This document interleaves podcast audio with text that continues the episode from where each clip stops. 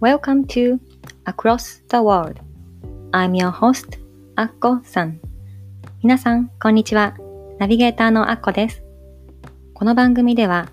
サステナブル、グローバル、SDGs をキーワードに、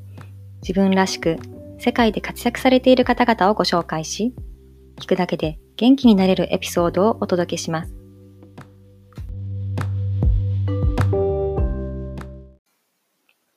Welcome to Across the World Episode 2皆さん、こんにちは。ナビゲーターのアッコです。第2回目の放送へようこそ。前回に引き続き聞いていただいているという皆さん、どうもありがとうございます。今回初めてこの番組を聞いていただいたという方、この番組を見つけていただいて本当にありがとうございます。さて、10月になり、急にぐっと秋めいてきましたね。もうそろそろ夏服を変えなきゃっていう感じですが、皆さんもう衣替えはされたでしょうか？私はですね、ずっと海外に住んでいたので、それもあの、常夏のシンガポールの生活が長かったので、衣替えっていう習慣をしばらく忘れていたんですね。する必要がなかったので。なので、毎回季節が変わるたびに、ああ、衣替えしなきゃっていう、ちょっと面倒な気持ちと、こう季節が変わることへのなんというか不思議なありがたみというかああ季節ってこうやって変わっていくんだなってそういう風情みたいなものを久しぶりに懐かしく感じています。えー、私はですね12年の常夏生活から去年戻ってきたので帰国してから2回目の秋を迎えているわけなんですが去年は帰国して間もない時に秋が来たので、まだ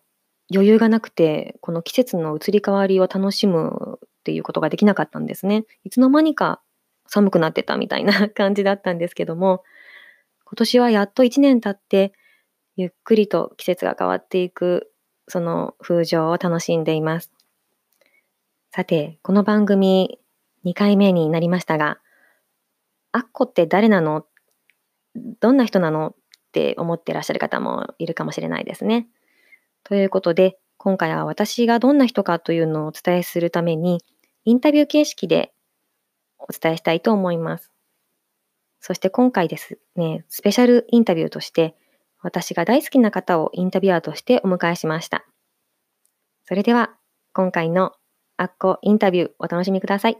どうぞ。スペシャルインタビュアーとしてですね、私が尊敬するエミコ・ラスムセンさんをお招きしておりますのでご紹介したいと思います。エミコさんはサンディエゴ在住の教育機関で働くワーキングマザーであり、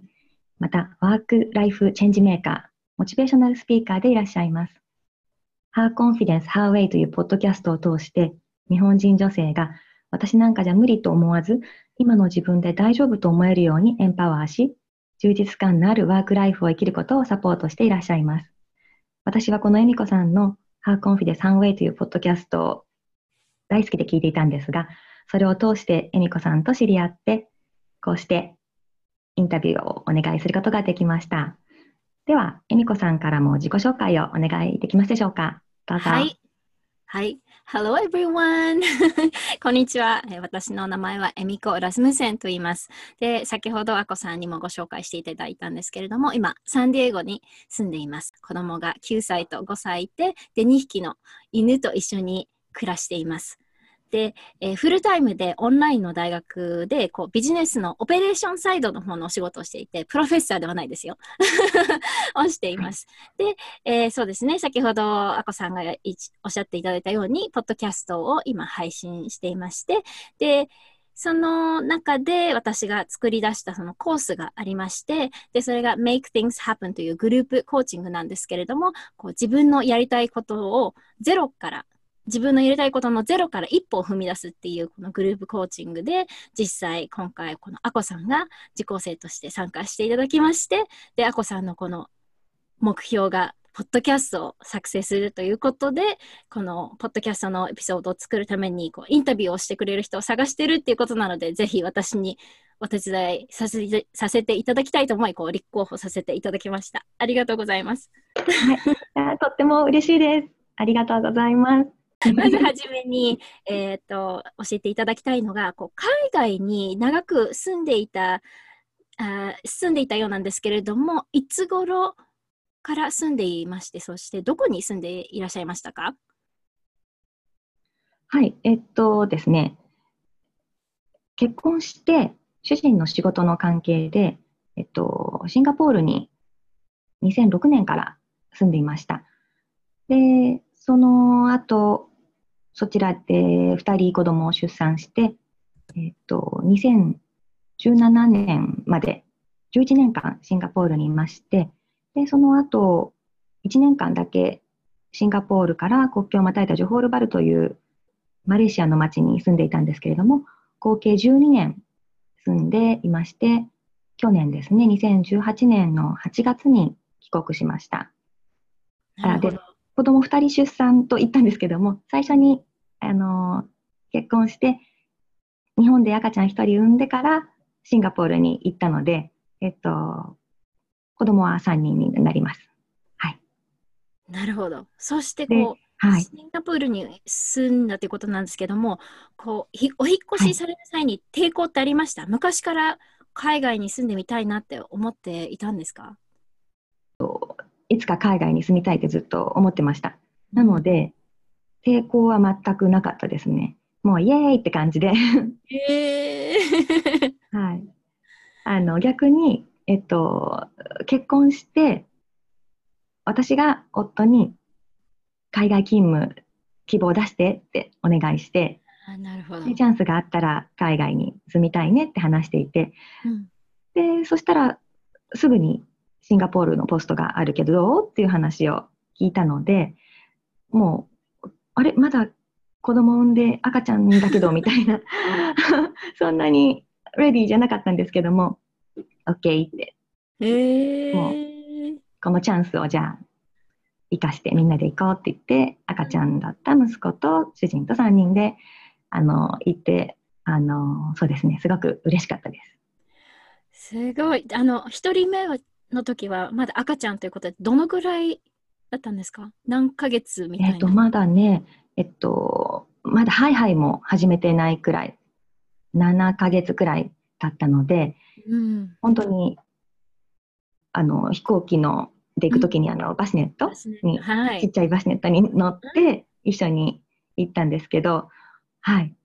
もうシンガポールでまさにハイハイも始めて、よちよち歩きも始めて、もうあちらで本当に生まれ生まれたのだけ日本って育ったのはもう全部シンガポールですねだから。へえなるほどなんか不安っていうのもありました、うん、それとも希望の方がワクワクの方がいっぱいでした？日本離れるときは。そうですね。あの、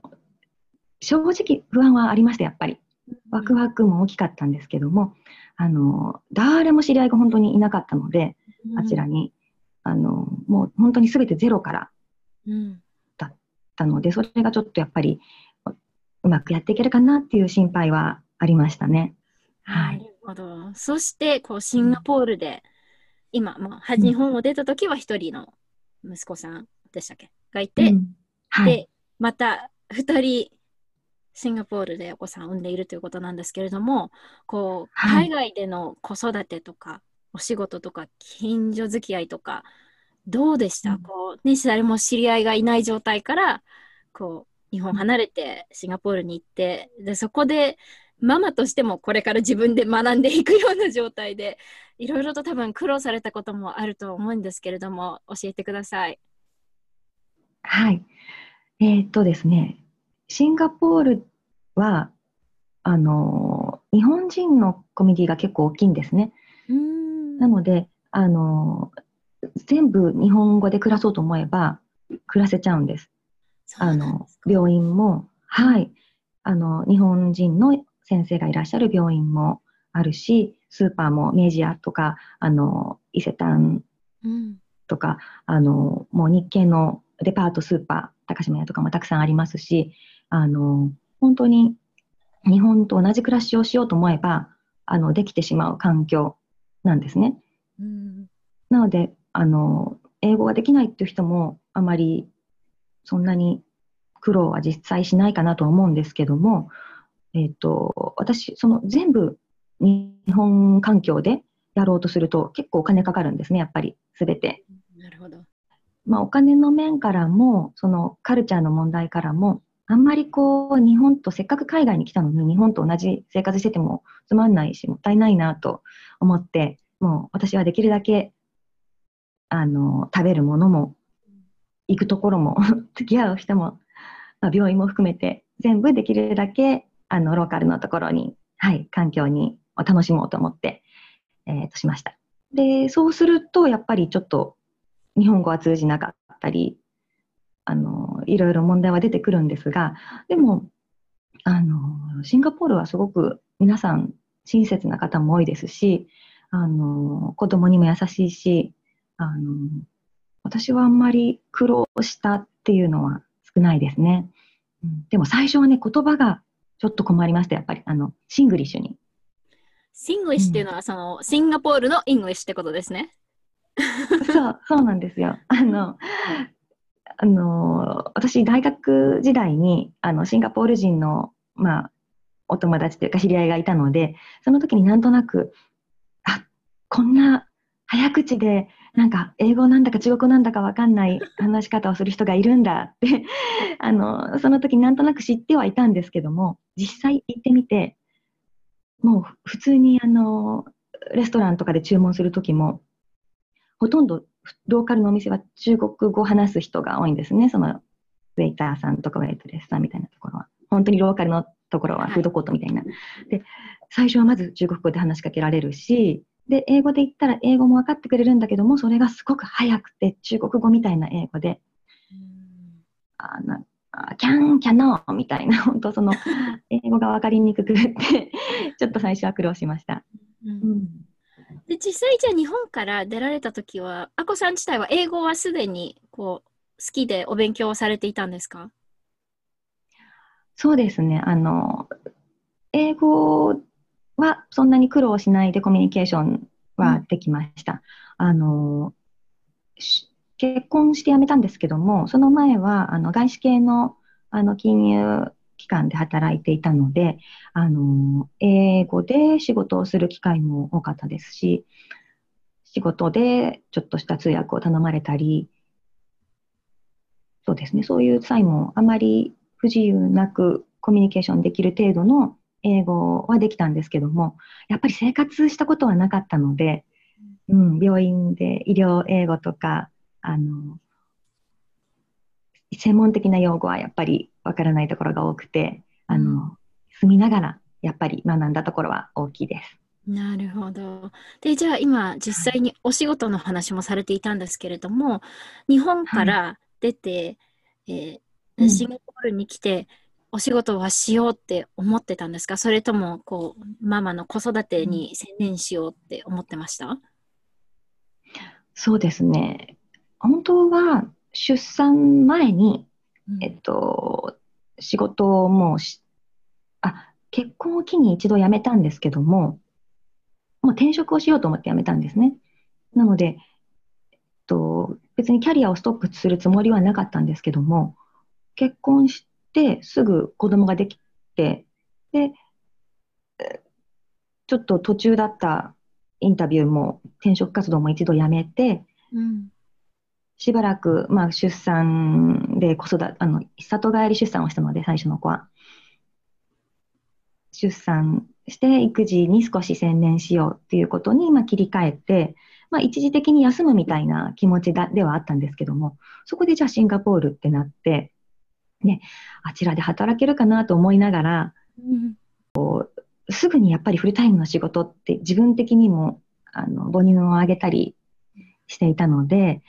まだちょっとやっぱり産んでみて、あ、まだちょっと難しいなっていう気持ちがあったので、最初はボランティアをしたんですね。美術館のガイドの。うん、で、そのガイドをするために子供を預けなくてはいけなかったので、まあ、時々、その1歳になるかならないかくらいの子供をデイケアに預けながら、まあ、トレーニングしたりボランティアしたりっていうところで少しずつ、こう、子供と離れて何かをするっていう準備をしていって、で、それからやっと、あ、じゃあそろそろ働けそうだなっていう自信をができて、で、仕事を探し始めたっていう感じですね。はい。うんで、実際にどのぐらいお仕事をされてたんですか？もうずっとワーキングマザーとしてシンガポールを。そうですね。うん。えっと、シンガポールは、えっと、配偶者ビザって、あの、ディペンダントパスはいでも働ける、まず、環境であるので、あの、まあ、もちろんその会社によって、その、奥さんは働いちゃダメとかっていう決まりのある日系の会社とかもあるんですけども、はい。うん、もうすうちの主人は外資系だったので、もちろんそういう縛りはなくって、はいうん。私は働きたければ働けるという環境でした。で私はそれで、はい、あの、仕事を探し始めたら、あの、たまたま日本の地方銀行さんのシンガポール駐在員事務所で秘書を募集しているっていうちょうどいいあのお仕事があったので、それに応募したら、あの、すぐに採用されて、で、最初は週に3回くらい、で、子供が幼稚園に行ってる間の朝9時くらいから夕方3時とか4時くらいまでうんっていう、ちょうど自分的にはちょうどいい時間とかタイミングで働けたんですけども、あの、まずシンガポールは子供が1歳半になったら、もう普通の幼稚園は入れるので、ああ、なるほど。うん。もうお母さんたちもはや、皆さんもうその前からもインファントケアで、あの、早く預けたかったら預けられるので、もう皆さんお母さん準備できたらすぐ復帰っていうのが普通だったので、私もなんか周りの人を見て、あ、別に預けてすぐ働けるんだっていうのが自然にあったので、はい。もう私の体も心も準備ができたら、あ、じゃあ、すぐに働こう。でも、はい。週3ぐらいで働いて、うんあのちょうどよかったですね。はい。ってことはやっぱシンガポールのワーキングマザーたちは結構なんだろう日本,、ま、日本と比べてって言ったらおかしいんですけどもあの結構女性は働きたいっていうこうパワーっていうかエネルギーというかうんカルチャーがあるんですか、はい。っていうか、それが当たり前あたりなカルチャーですなね。るほど。はいあの、結婚したから、出産したからって言ってキャリアを中断するっていう考えはもともとあまり皆さんない。うんちょっとお休みして、また続ける。うんそれができる環境もありますし、うん、あの、逆に主婦になるっていうのは、あの、マイノリティですかね。そうなんですか。なるほど。、は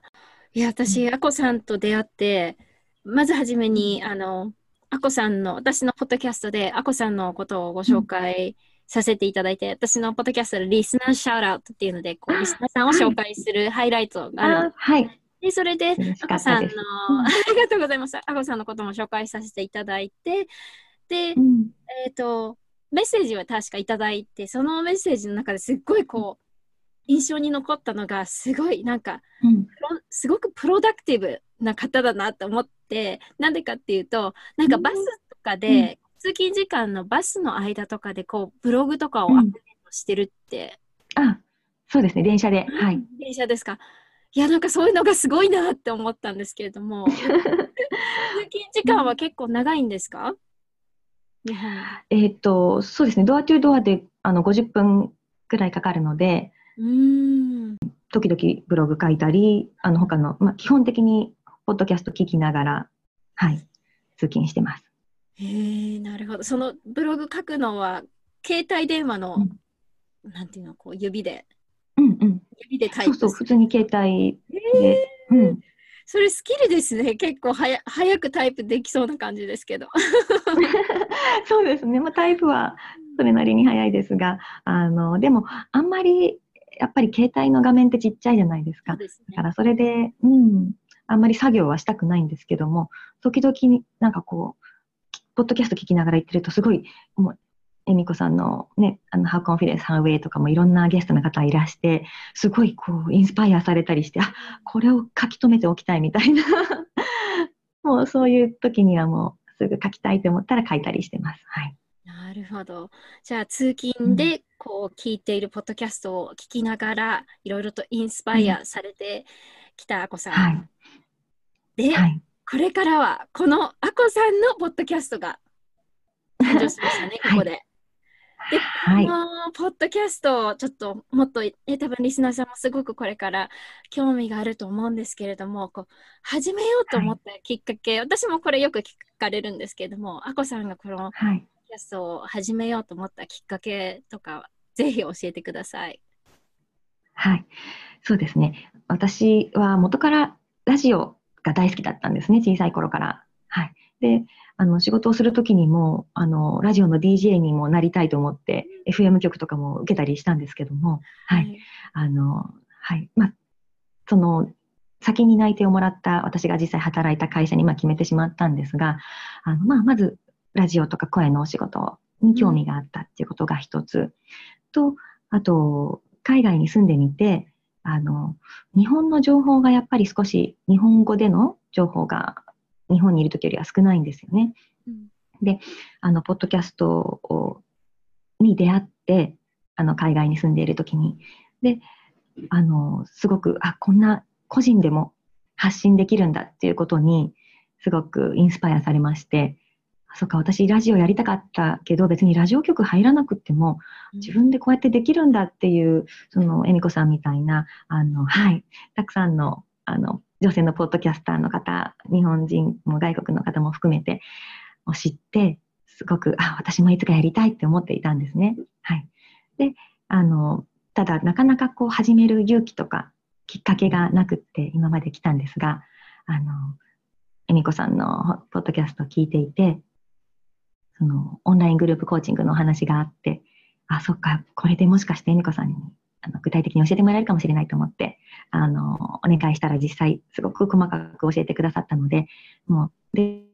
じゃあ次、アクションプランまでいろいろ立ててこうして、これを次は決めてって一つ一つステップバイステップで、あの、サポートしてくださったので、やっとこう実現にこぎつけられたっていうところですね。はい。いや、でも、6月に始めましたよね、このコースを。そうですね。はい。うん。で、今8月、6、7、8、はいそして9月に配信予定ということで、もう本当、はい。3ヶ月で、ここまでそうですね。すごい、今まで何が、うん何がこう、引っかかってたんですか？やらなかった理由っていうか、ただなんか勇気がなかったりとか。多分いろいろこのポッドキャストを聞かれてる方も、何かきっと心の中で何かやりたいなって思ってるうん。人いると思うんですけども、多分どっかの、どっかでこう、うん。制限しちゃってる部分とかもあると思うんですけど、あこさんはどうですか？な何がこう、一番こうブロックかかってました？そうですね。うん、わ私を含めて、あの、こう何か発信したいっていう人は多いと思うんですけども、やっぱり一番ブロックだったのが、こう、み批判を受けることですかね。あの、だから、こう、こんな、こんなこと知ってるとか、あの、私だって海外ずっと住んでたとか、あの、シンガポールのこと私の方が知ってるとか、あの、子供私だって3人4人いるわよみたいな子育ての話とか、そんな、あの、なんかこうぜこういろんな批判されるこことを先に妄想してしまって、でそれそれが怖いっていう恐れがあったのがやっぱり一番のブロックで、あってやっぱり、うん、私なんかできないかなっていうこう恐れがあったんですけども、やっぱりこうそれを外してくれたのが恵美子さんのグループコーチングで、あの、はい、ワークを通して、あ、それって私の思い込みなんだって、やってみなきゃ何もわからないんだっていうのに気づけて、もうそれがすごく背中を押してくれました。はい。素晴らしい。本当にそうですよね。私もこんな私なんかでいいのっていう、それからスタートしていったのでね、本当になるべくもう多くの女性がこう、この私なんか、この私で大丈夫ってね、思って、いろいろとこう自分の夢に向かって、こう突き進んでいってほしいなって私もすごく思うんですけども、じゃあ、あこさんは実際、はい。このポッドキャストを始めて、で、この今後の活動とか、こう、予定、そして、big dream, your vision は何ですか？はい。そうですね。私はこのポッドキャストを通して、グローバルマインドを持つ人で、あと自分の人生をこうやりたいと思思うことがあってやってできてない人にもこう一歩踏み出してこう後悔なく生きてほしい。で少しでもなんかこうそうですねあの実際自分のやりたいことをやってでそれが世界になんか少しいいインパクトをもたらせるようにあのみんなで少しずつ殻を破って昨日よりもちょっとでもいい自分になれるような、はい、うん、そういう、はい、きっかけになれるような番組が作れたらいいなと思っています。で、その先のビッグドリームとしては、そうやって自信を持って行動を始められた皆さんと、こう、いろんな、こう、つながりが欲しいんですね。うん、実際、はい、こんな、聞いてこんなことをしてよとか、この人に会いに行ったよとか、今日はちょっとだけこう、こんなことをしてみましたみたいな、こう、実際皆さんでこうインスパイアし合いながら、はい、あの、コミュニティを作って、うん、そういう、あの、じゃあみんなで、あの、あそこの、例えば、あの、サンディエゴにいる、あの、エンコさんに会いに行こうよとか こう。来てください。はい。そう、なんかこう、みんなで、あの、一人じゃなんかこうそんなのできないって思ってることでも2人3人集まれば何かできるって思うんですね。はい。だからじゃあみんなでボランティアグループ作ってあのじゃああのカンボジアの個人みんなで行ってみようよとか実際そういろんな活動をされている方をこれからご紹介していく予定なんですね。なのでそういう方々のところにみんなでこう会いに行ってみたりこう日本でも海外でもこう何か少しでもできることを実際アクションにつながるようなことを皆さんで一緒にやっていきたいなって、それでちょっとでもいい世界にできたらいいなってそういうふうに思っています。Wow! big, big dream ですね。No, it's not big. It's just amazing. Wow. Oh, 本当に実際にこれどんどんどんどん実現していっていただきたいなと思いますね。私も本当に女性として、まあ、アメリカで暮らす働く日本人の女性として本当に思うことはなんか一人でやらなくてもいいんだなって結構自分でやらなきゃって頑張っちゃったり、特に日本人女性はすごく頑張り屋さんだなっていうのもすごく気づいたんですね。そうじゃなくて、うんうん、お互いこう同じような考えを持っている女性と一緒に何かやろうっていうとすごくパワー、パワフルですよね。でそこでこう、そね、そのような場所をこうこれから築いて、コミュニティを築いていただけるということで、もう本当に楽しみです。はい、頑張ります。でもすごく、はい、あの皆さんにお伝えしたいのが一人じゃ本当にできないこと一人でこう考えててできないことってたくさんあると思うんですけども、うん、こう誰かと一緒に始めるとか誰かが背中をちょっと押してくれたらポンって踏み出せることってたくさんあると思うんですね。うん、なのであの私はそれがたまたま恵美子さんのあのグループコーチングだったんですけどもあのもちろん恵美子さん素晴らしい方なのでおすおすすめしたいですが、他にもあの皆さんの身近にあのコーチングしてらっしゃる方とか、そういうインスパイアされる、エンパワーでしてくれるお友達とかいると思うので、こうちょっと相談してみたりとかして、あの全部自分の中で抱えてないで、うん、誰かに相談することから始めたらいいと思います。はい。まあ、そんな感じでもうこれからもっともっとあこさんのいろんな考えとかこうビジョンとかもこのポッドキャストを聞いてあのもっともっと学べると思いますし、えーと、このポッドキャストで今後は、えー、他のなんだろうこの世界に貢献をしているもっと素敵な女性もしくは男性も両方、あそうですね、ねうん、うん、もどんどんどんどん紹介していただけるということなので皆さん購読ボタンを今すぐに はい、ぜひぜひ。うん、あこさんのこのポッドキャストをサポートしていただきたいなと思います。で、最後にこう、あの私も先ほどちょっとちらっとお話ししたんですけども、あこさんと出会って、はい、私がこう、あこさんをあの実際と、あこさんを、なんていうんだろう、こう実際を一緒にお話しさせていただいて、こう印象なんですけども、本当にアクションテイキングができる方だなって思ったんですね。で、こう行動力もありますし、で、こう私もワーキングマザーとしてこうママとして同じハートを持つとっても素敵な方だなと思いました。なのでもう本当にこれからもこのポッドキャストすごく楽しみにしています。私ももうリリースあのされたらもう絶対購読ボタンを押してもう待ってます。ありがとうございます、はい、これからはい皆さんにたくさんワクワクする情報をお届けできたらと思っていますのではいぜひこれからも聞いてくださいでは、これで今日のスペシャルインタビューを終わります。Okay, thank you. えみこさんありがとうございました。はい。さあ、今回のインタビューいかがだったでしょうか？私、アッコがどういう人物で、どうやってコンフォートゾーンを抜け出てこの番組を始めることができたか、この番組への思いなどをお伝えすることができたら嬉しいです。今回インタビューしてくださったエミコ・ラスムセンさんのホームページ、ポッドキャスト、インスタへのリンクは番組詳細の方に書いておりますので、どうぞご覧ください。では次回もお楽しみに。バイバイ。